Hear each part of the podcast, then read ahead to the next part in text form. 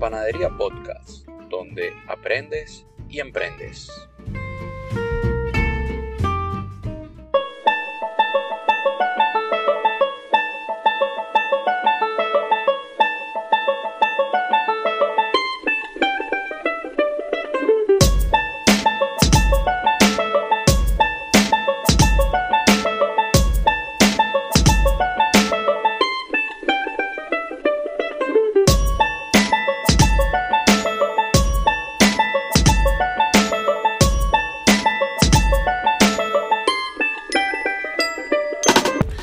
Bienvenidos a un episodio más de La Panadería, un espacio para los emprendedores. Hoy quiero compartir con ustedes una conversación majestuosa que tuve nada más y nada menos que con pan casero. Cristian y yo hablamos por más de media hora sobre sus inicios, de cómo arrancó en esto de, de la panadería, hablamos de las distintas harinas que existen en Venezuela, cómo adaptarse a esos cambios que suelen ser frecuentes y también hablamos sobre lo que necesita un emprendedor a la hora de arrancar su proyecto como panadero. Por ahora, disfruten de esta conversación con pan casero.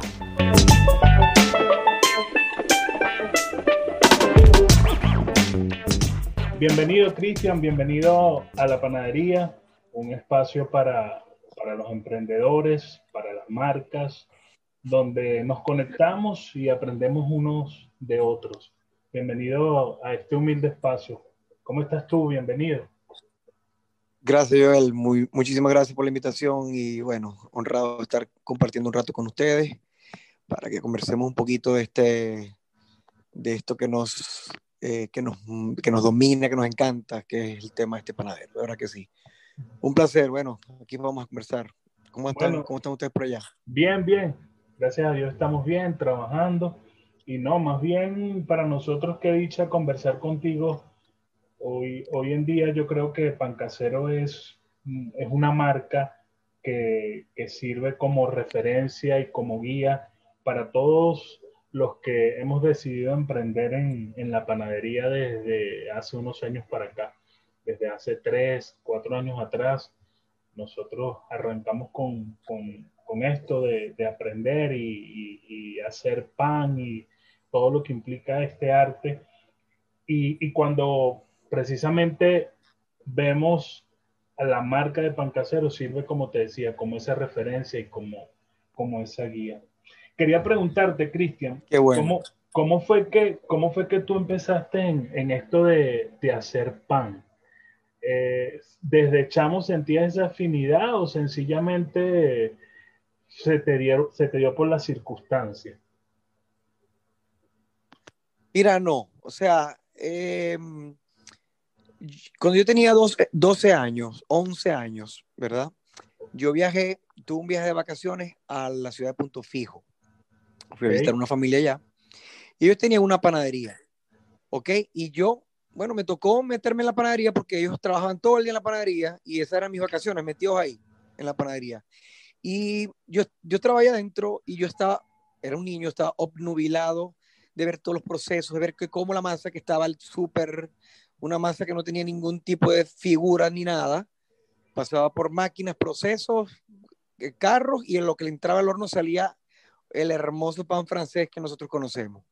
O sea, yo de verdad que eso me llamaba muchísimo la atención, yo disfrutaba muchísimo con los panaderos, eh, me pasé unos días geniales por allá y cuando yo regresé a Maracaibo le dije a mi mamá que quería que yo quería trabajar en una panadería, porque quería ser panadero y bueno, ella me cayó a cocorrones diciéndome que no, que tenía que estudiar, que qué es eso, que tenía que estudiar, que tenía que tener una carrera. y bueno, para o sea, tú sabes, la educación formal que nos inculcan a nosotros los venezolanos toda la vida que tiene que tener un título guindado. Bueno, este, muchos años después guindé dos títulos, dos títulos le guindé a mi mamá en, el, en la pared de la casa, dos títulos universitarios. Y trabajando en la industria farmacéutica, yo empecé a estudiar cocina, ¿ok? okay. Tenía eh, 28 años, 29 años cuando empecé a estudiar cocina nacional. Y la última clase de cocina, eh, la escolaridad de cocina duró dos años, ¿ok? Fue una, unos estudios bastante completos e interesantes.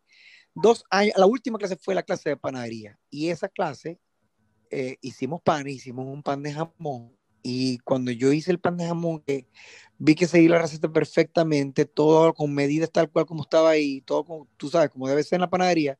Yo no sabía que debía ser así, pero yo la hice así. Y bueno, me salió un pan de jamón, mira, hermoso, lo más bello que he hecho en mi vida.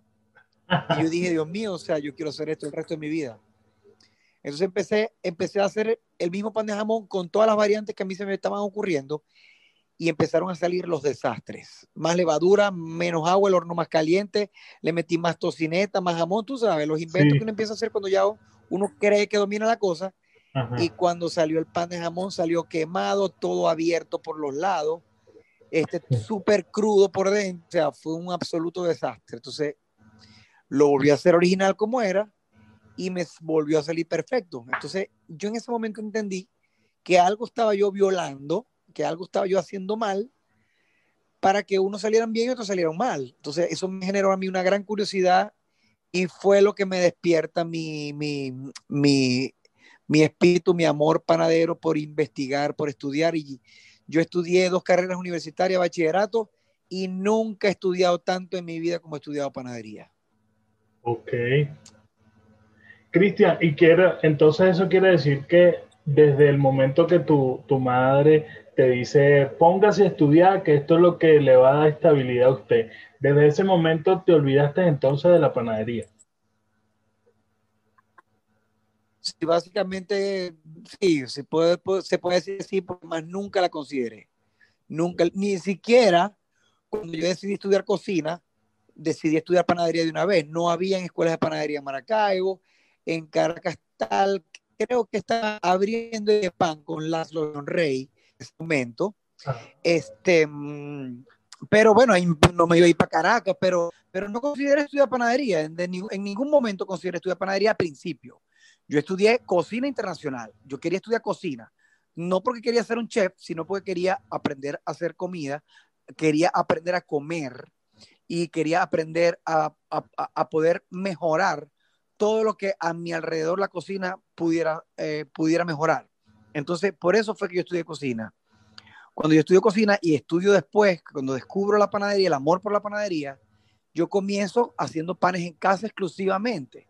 Y mm, la cosa me gustó tanto que, que bueno, lo convertí en un, un, hobby un poco tal vez más serio, más estudioso, hasta que dije, bueno, señores, a esto es lo que he en mi vida, aquí voy duro a dedicarme a esto, y así fue y así va a ser. ¿Y hace cuántos años fue eso que ya decidiste darle? Eso, eso fue hace 13 años. Wow, hace 13 años. Una, se puede decir sí, que... hace 13 años yo empecé. Se puede decir que eran otras circunstancias también, ¿no? Perdón. Que se puede decir que sí, eran otras, otras circunstancias, circunstancias, eran otro momento. Eh, era, otra, era otra situación actual, era eh, situación diferente a la actual, me refiero. Este, yo comencé haciendo panadería, escribiendo a españoles, porque aquí no había nadie que hiciera, aquí no, no, en ese tiempo la masa madre de cultivo no la manejaba nadie en Venezuela, y por eso fue que yo me fui a formar en España, porque aquí nadie lo hacía.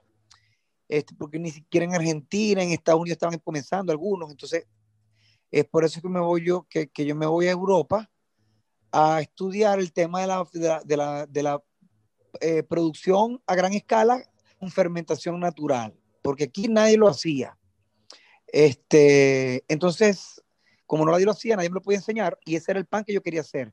Yo cuando estudié panadería, yo estudié todos los métodos de panificación industrial, que, que yo los desarrollo en este momento. Yo tengo uh, varias plantas de panadería que asesoro pero lo mío es la fermentación natural y, y, eso no, en ese momento aquí no lo había nadie, hace 10 años, 13 años nadie lo hacía. Entonces yo por internet me comunicaba con los españoles, con Iván Yarse y unos buena gente del grupo del, del Foro del Pan, estoy hablando hace 13 años atrás. Okay. Y, y bueno, este, de allí fue donde nació todo esta panera fue donde yo nací, donde yo decidí estudiar formalmente panadería y después estudié pastelería. Y bueno, y es, el, camino de las redes sociales me han traído básicamente a donde estoy hoy día. O sea, hace ocho años que yo abrí mi cuenta de Instagram con el nombre de y eso, bueno, no ha parado. Siete años creo que, si me lo recuerdo. Y, quiero darte las gracias, Cristian, precisamente por eso que decía, porque no habían referencia, como tú bien dices en ese momento, de gente que estuviese trabajando de la forma o en esa línea que tú, que tú querías. Yo, yo creo que muchos conectamos precisamente con, con tu trabajo, es por esa razón, porque, bueno, siempre escuchamos acerca de los españoles, de Yarza, de Jordi, de, de Xavi, todos estos, todos estos grandes panaderos de, de renombre y que tienen muchos libros, pero, pero el nuestro en Venezuela, que, que pueda guiarnos sobre todo también en, en el pan nuestro, que, que, por un momento se perdió, ¿no? No, no, no se estaba haciendo pan de calidad, no se estaba haciendo pan de calidad y creo que conectamos precisamente contigo por eso, porque es como que darle su puesto, su posición a, lo bonito y a lo rico que es, por ejemplo, algo tan sencillo como un pan francés, pero que tiene su técnica, que, que hay que sencillamente saberlo hacer. Mira, sí, este, una de las razones por las cuales yo me adentré mucho en la, la buena panadería y con de, de, la buena panadería, sabes a lo que me refiero, a la, panadería que se respetan su proceso, su tiempo, era porque la gente me decía, es que ya el pan de ahora no es como el pan de antes. Entonces yo no entendía por qué la gente decía eso. ¿Por qué? ¿Por qué? Pero si es lo mismo. Y cuando yo me adentré en eso, yo dije que había una gran diferencia en el pan de antes y el pan de ahora, que es el que estamos tratando de recuperar. Hace pocos días me, me, me, una entrevista que para dónde va la panadería. ¿Cómo veo la panadería yo en el tiempo adelante? Y yo, bueno, ¿dónde la veo yo en el tiempo adelante? La veo atrás. O sea, la, la panadería del futuro va para atrás. ¿Ok? Va a los métodos antiguos, va a los métodos eh, ancestrales, incluso a los trigos ancestrales este, que, que, que, que, estaban siendo olvidados por la industria panadera. Entonces, mi fue siempre ese. ¿Por qué no hay buenos panes? Porque la gente dice que no hay panes buenos como eran antes. Entonces, vamos a hacer pan como antes. Y esa ha sido mi corriente, de, mi, mi, mi, mi cruzada de hace 10 años para acá, el buen pan Venezuela, la buena, la larga fermentación, respetar los procesos. Si, si bien es cierto, todo el mundo no le entra a las masas madres de cultivo, está bien, pero dale su tiempo, dale sus 8 horas, dale sus 10 horas, mételo en la nevera, sacarlo el otro día. Hay maneras de hacer siempre mejor pan que el que, que, el que comúnmente estamos consiguiendo, porque la industrialización se comió la buena panadería, la industrialización se abocó a vender mucho. No solamente a vender, sino que también, también había que complacer demandas de, de, consumidores en exceso y bueno, y la industria se las ingenió para hacer los panes rápidos y venderlos. Pues. Este, pero bueno, básicamente cuando tú hablas de, que queríamos ese, buen pan otra vez, se trataba básicamente de eso y, eso es lo que estamos tratando de, incentivar otra vez. Primero vamos por ahí y luego vamos a empezar a quitarle cosas eh, eh, eh, que, tienen muchas las masas enriquecidas, mucho dulce, mucha grasa. Entonces vamos un poquito, pero, pero, vamos por parte, vamos por parte.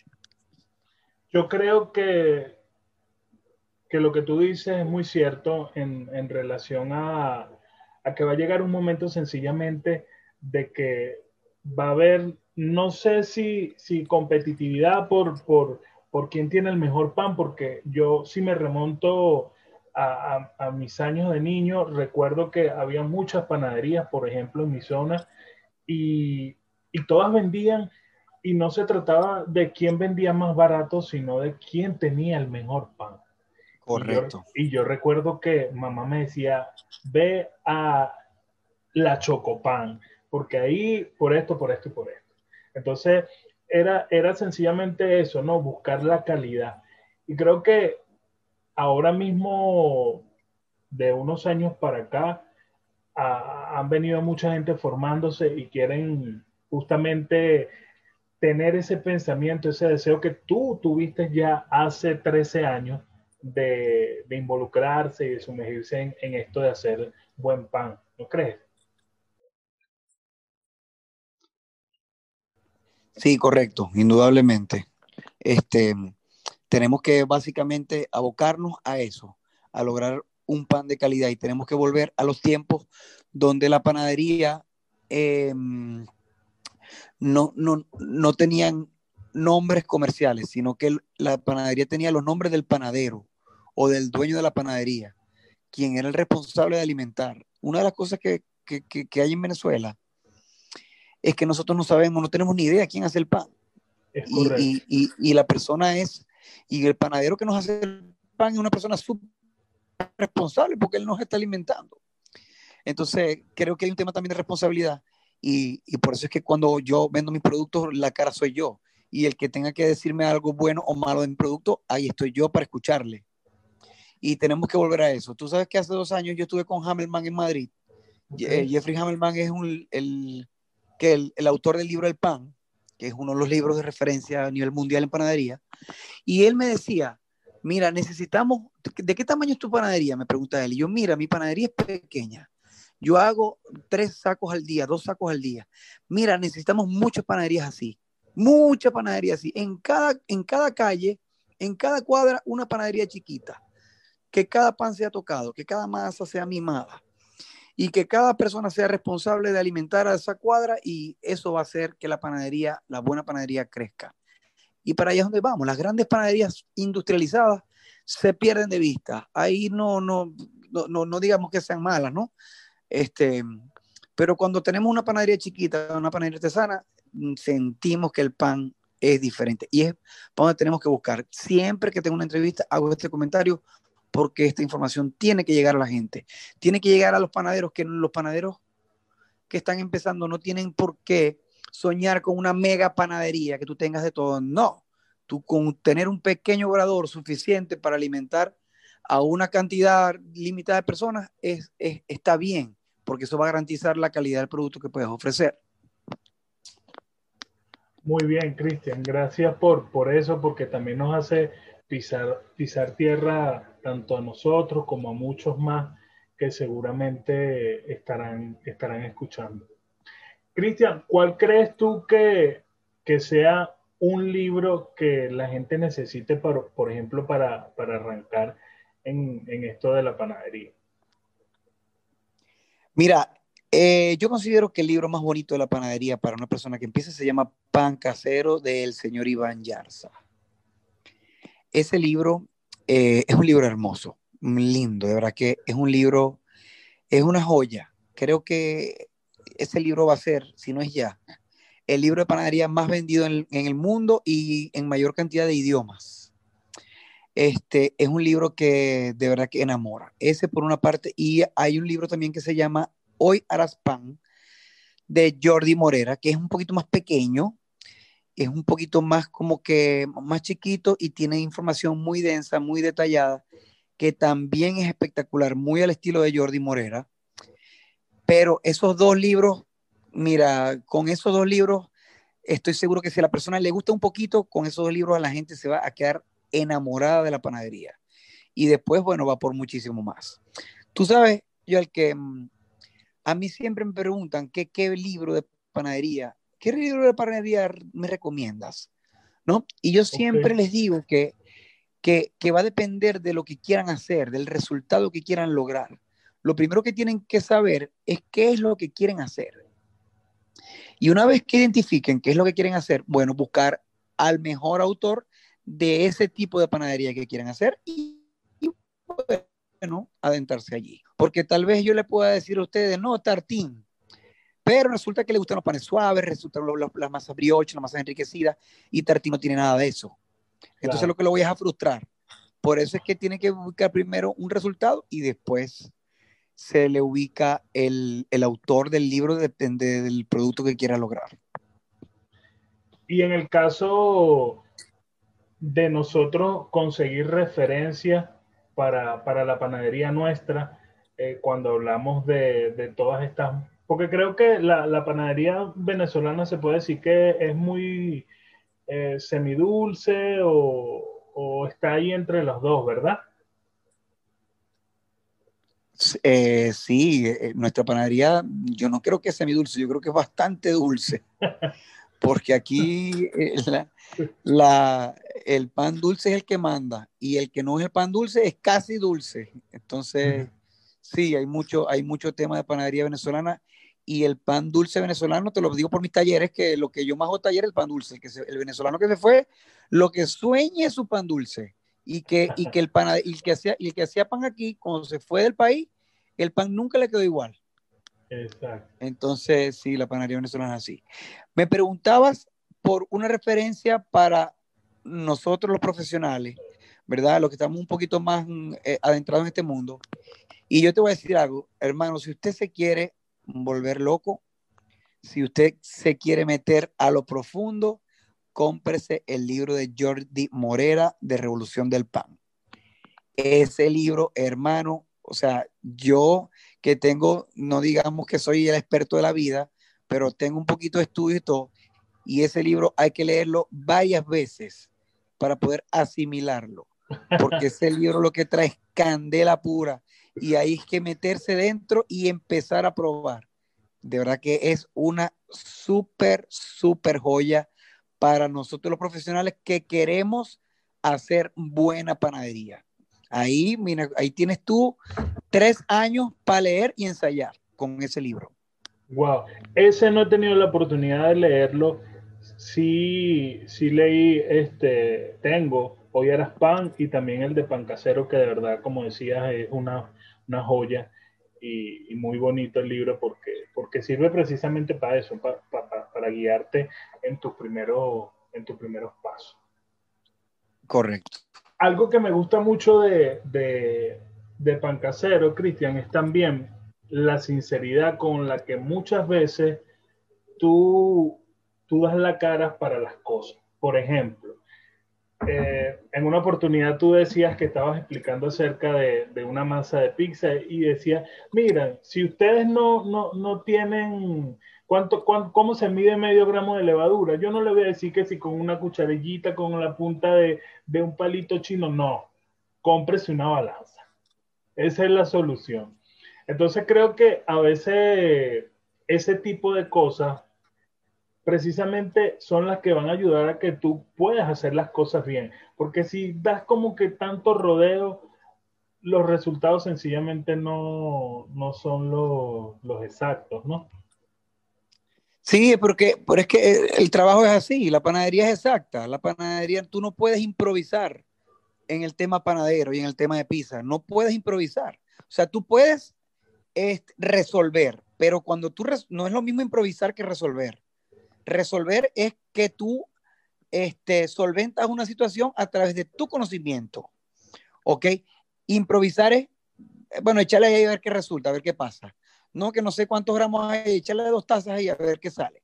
No, no, no, no pasa, no, es que no pasa, pero sabes que el resultado no va a ser diferente. Y las personas que siempre me dicen, me dicen a mí, me preguntan, este, yo les digo, usted no tiene balanza, cómprese una balanza. Ve al celular y se compra una balanza. Ah, es como cuando me preguntan, mira, Cristian, dame curso de, quiero hacer pan de masa madre. Ah, muy bien, claro que sí. Mira, cuéntame algo. ¿Cómo te va con los prefermentos y cómo te va con, este, los retardos y todas esas cosas? ¿Cómo es eso? Bueno, me imagino que si vas a ir con masa madre, porque ya dominas la levadura comercial. No, no, no, yo, yo, no he hecho dos veces pan en mi vida y quiero hacer pan de masa madre porque el mundo me dice que da masa madre. Yo, mire, la masa madre es la universidad de la usted está en kinder, tal vez en primaria, pero le falta mucho camino por recorrer. Primero usted camina, después gate, después corra, y cuando esté volando, entramos en la masa madre de cultivo porque no, o sea, yo por, este, por meterlo en un taller, ya lo meto, pero mm, creo que las cosas tienen que ir eh, eh, en su momento, en su momento. Por eso que siempre soy muy franco y frontal con respecto a esas cosas, porque yo siempre impongo mi criterio, que yo, yo le digo a la gente, mi criterio no es, el, no es el perfecto, no es el mejor ni nada, es el mío, ¿ok? Y este, según mi criterio, las personas que quieren ir por una masa madre tienen que pasar por los prefermentos, por los retardos, por las fermentaciones largas en nevera y todas esas cosas, y después meterse allá. Entonces, así como tú dices, lo frontal y lo honesto, creo que la honestidad va por encima de, de, de, cualquier cosa. Y tú sabes que el panadero la naturaleza del panadero es que la honestidad va por delante. Sí. Cristian, ¿cómo, ¿cómo está la, la, panadería en general en, en, Maracaibo? Mira, la panadería en Maracaibo, eh, eh, gracias a los talleres, los cursos de panadería, ahora aquí hay escuelas de cocina que dan formaciones de panadería, está la Universidad del Zulia formando panaderos, el profesor Máximo Colina, mi maestro, también está haciendo su eh, su formación en María y por fortuna tenemos algunos emprendimientos en panadería que le han dado un nuevo resurgir al pan. Ahora nosotros vemos en los restaurantes panes artesanales hechos por los alumnos, hechos por los estudiantes de las diferentes escuelas. Eh, eh, hay mucho interés en los dueños de la panadería. Cada vez que yo pongo un pan francés bien bello, bien bonito, cada vez que yo estoy trabajando en una panadería y mejorando el pan francés, bueno, a mí me escriben como cuatro o cinco eh, dueños de panadería para decir que vamos a hacer el pan francés mejor, vamos a hacer pan francés mejor, porque hay mucha intención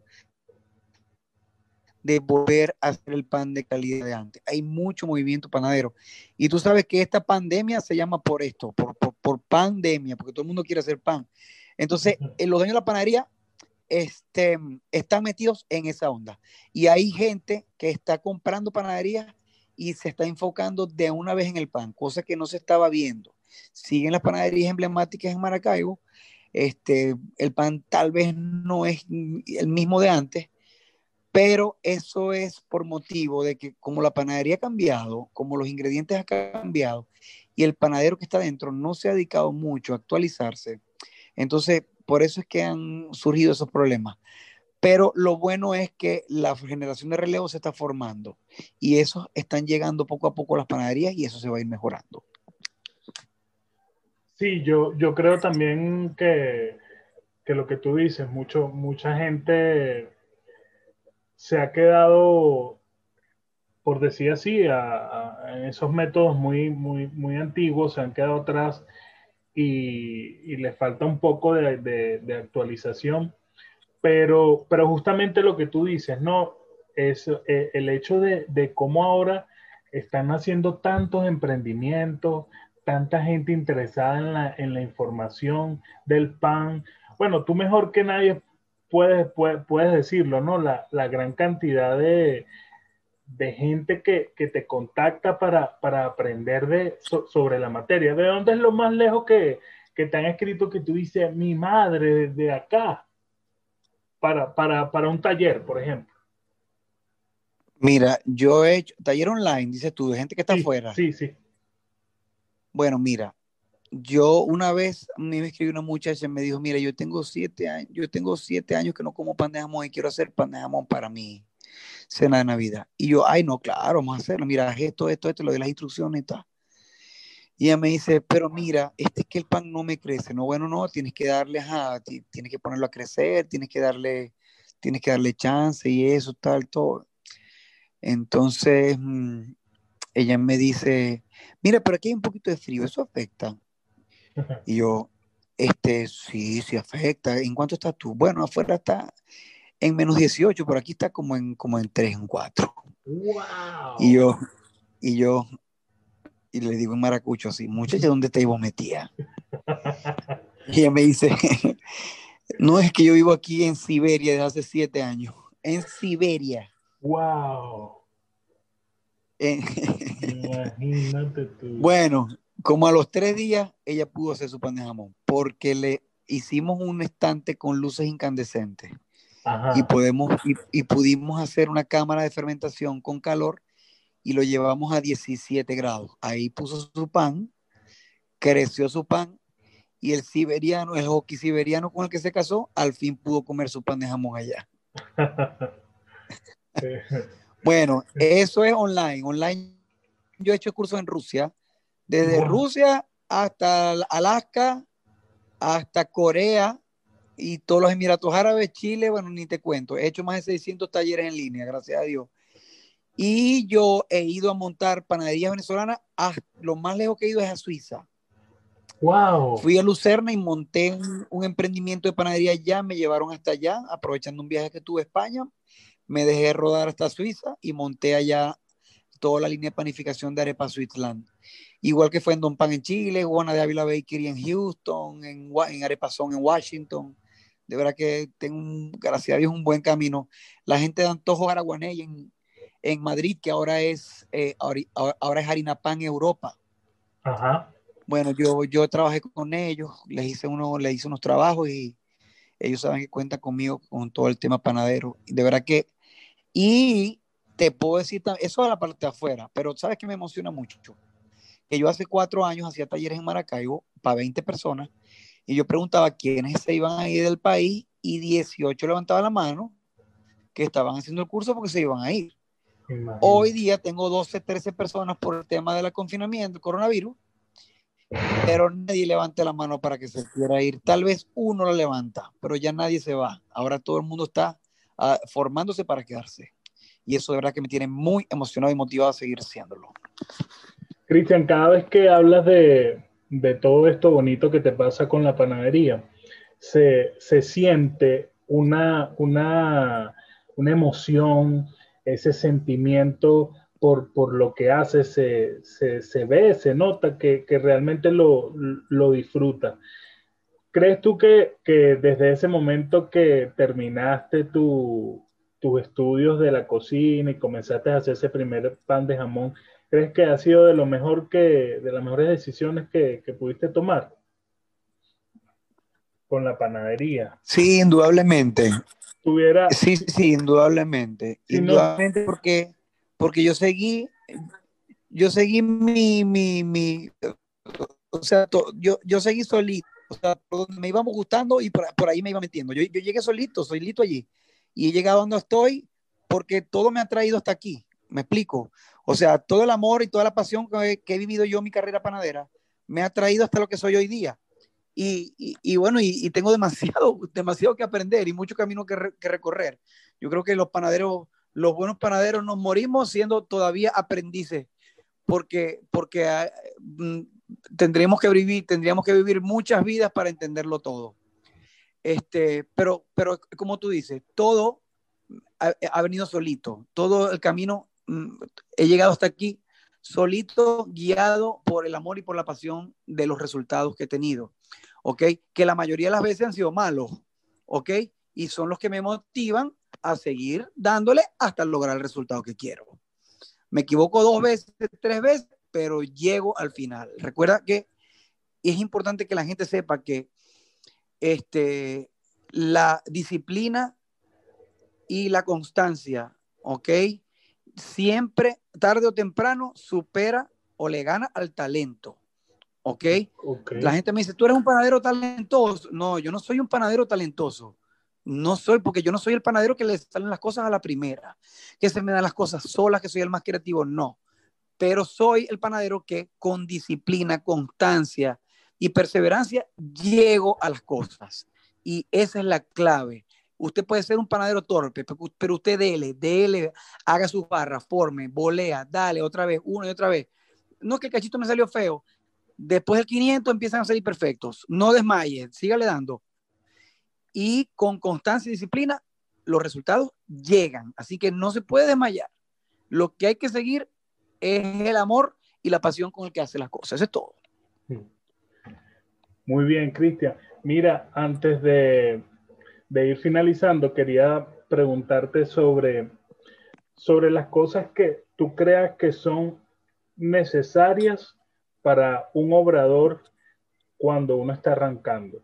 Eh, bien podríamos decir una, una, una, burra pequeña, este, una sobadora, por ejemplo, eh, si, no, si no hay tanto presupuesto, ¿qué, qué, qué máquina se puede utilizar? Una, en estos días escuché por ahí que decían, miren, si van a, a, a hacer pan, la, las kitchen no, no, no, no sirven para eso. Entonces, ¿qué, puede, ¿qué crees tú que podría ser esencial para ese obrador que, que usamos para arrancar? Bueno, mira, eh, esa pregunta que me haces es excelente y estoy seguro que la respuesta no te la vas a esperar. Este, mire, hermanito, cuando uno va a iniciar un obrador, un pequeño, la mayoría del presupuesto se tiene que ir en el horno. ¿Ok? Muy bien. Usted se tiene que gastar los cobres en el horno y la gente comete el error de ser lo último que compra. Que empieza por las amasadoras, que empieza por la vitrina, que empiezan por no sé qué. Y después, bueno, no, vamos a comprar un hornito, no, no, no nos alcanzó mucha plata, vamos a comprar este hornito de, de 10 bandejas. Ajá. Señores, miren, no es así. Lo primero, usted se tiene que gastar los cobres en el horno, porque el horno es el que te va a hacer que tú saques los panes clásicos, o sea, es el que te va a decir, aquí están los panes, ¿ok? Un horno que sea uniforme, un horno que sea parejo, no tiene que ser convección, no tiene que ser horno de piso con, con cargador, nada del otro mundo, pero sí debe ser un buen horno con que caliente suficiente, si tiene vapor mejor, pero que sea uniforme, que sea uniforme y que sea de buen tamaño. ¿Cuál es el error que cometemos? Que compramos amasadora y compramos uno, se nos acabó la plata y compramos uno de cinco bandejitas. Pero resulta que la clientela se volvió loca comprando y ahora me están pidiendo el triple que me pedían antes. Entonces, ah, no, yo puedo poner, meter 20 personas a amasar aquí, pero ¿dónde lo voy a hornear? Claro. Tú siempre tienes que sobredimensionar tu capacidad en el horneado. Y de, bueno, compraste el horno espectacular, te gastaste los cobres en el horno, te quedaste sin plata para la amasadora, no importa, empieza amasando a mano, con pliegue, con trabajo, poquita levadura, lo pones a crecer y ya, lo, y ya cuando te agarres un poquito de oxígeno, te compras una amasadorcita, pero ya tienes el horno con buena capacidad que sabes que tú ese horno te va a aguantar la mecha por dos o tres años. ¿Ok? Porque es un horno de 10 bandejas y tú nada más que horneas dos, tres, ahorita. Pero en poquito tiempo, en 10 no, 20, porque son dos carros rápidos que tú tienes que ir sacando y metiendo. Entonces, lo principal es el horno, un horno que so, puedas sobredimensionar y que no tengas que ajustarte a un presupuesto pequeño. Entonces, eso es lo primordial, lo primordial. Y se lo digo a todos, a todos los emprendedores a los que me preguntan, y cursos y en mis talleres y a los que me preguntan también, siempre el horno es el cuello de botella de todas las panaderías. Y tiene eso, no, no podemos quedar corto de lo que sea, menos de horno. Muy bien, Cristian. Tenía razón, no esperaba esa, esa curva con, con lo del horno. sí, sí. Y, y, con respecto a la, a la, al tema de las harinas, también es un, te, es un tema bastante interesante porque generalmente creo yo que muchas veces acá no, no, no se preocupaban tanto por las harinas, sencillamente la que, la que se conseguía, ¿no? Eh, pero tú que has tenido la oportunidad de trabajar con, con, con diferentes harinas, eh, ¿qué recomendación puedes hacernos a, a, a, los que trabajamos con todas estas harinas?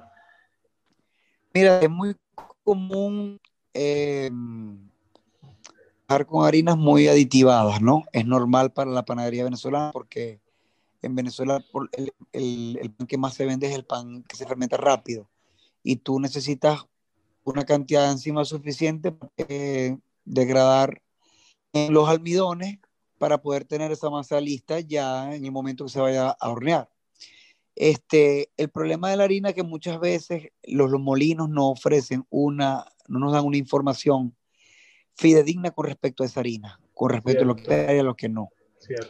Entonces, antes era un poquito más estable, ya varía mucho, ahorita está variando, como ahora los molinos importan, ellos directamente, sea, eh, es un poquito diferente, pues, porque tú te confiabas en que la, que la harina era la misma harina, la misma harina era buena.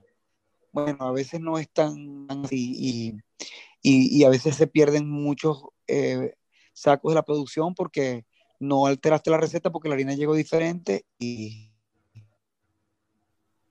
y, que. Mi sugerencia es que siempre hay que probar las harinas siempre hay que conocer el porcentaje de proteína que tiene, el coeficiente de hidratación, saber lo que te vas a con ella, sí. lo que uno tiene que aprender a trabajar.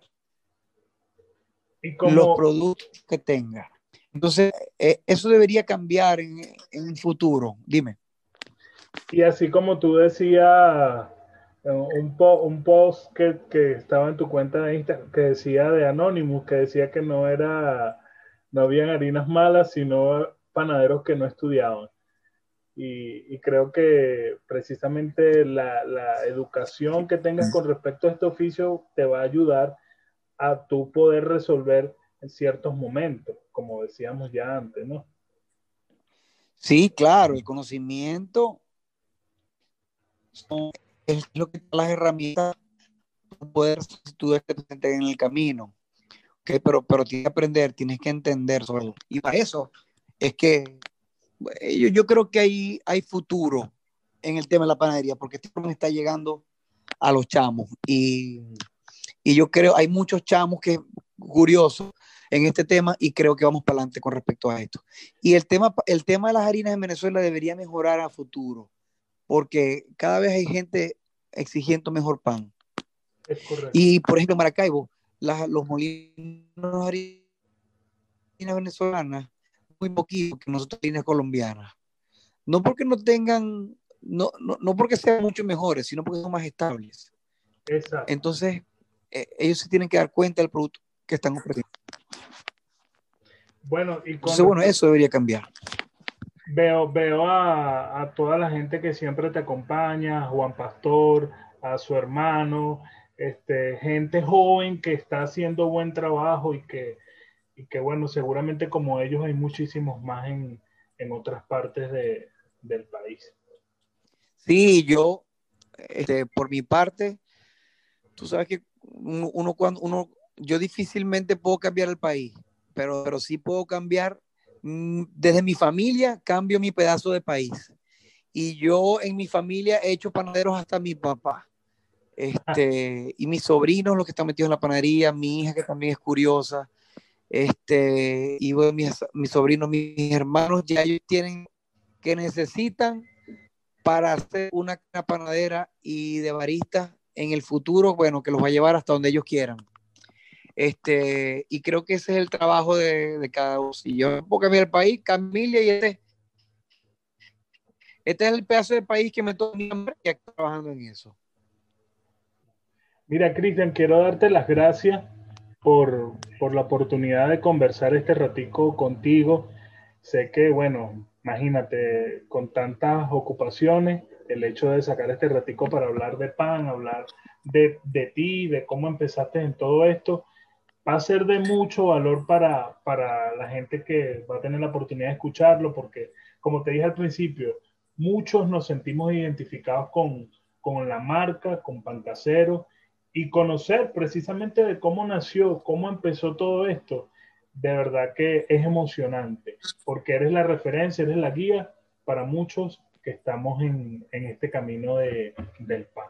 Te doy las gracias con, con, el, con la mano en el corazón. Bueno, muchísimas gracias, de verdad que esos comentarios que me haces para mí me alegran mucho y, y por supuesto mucha responsabilidad, porque tú, como tú dices, mi, mi palabra, mi voz eh, tiene un altavoz que llega a la gente y eso me hace, por supuesto, ser cada vez más responsable con lo que digo, más honesto con mis palabras y, y, y, quiero hacer otra cosa. De verdad que agradezco la oportunidad que me das de llegar a tu gente y bueno, ojalá que esta información sea de mucho provecho, estoy seguro que sí. Gracias por invitar y bueno, nos veremos, nos, estaremos conectados en otra oportunidad cuando guste, tengamos chance. Cristian, un abrazo, que estés bien.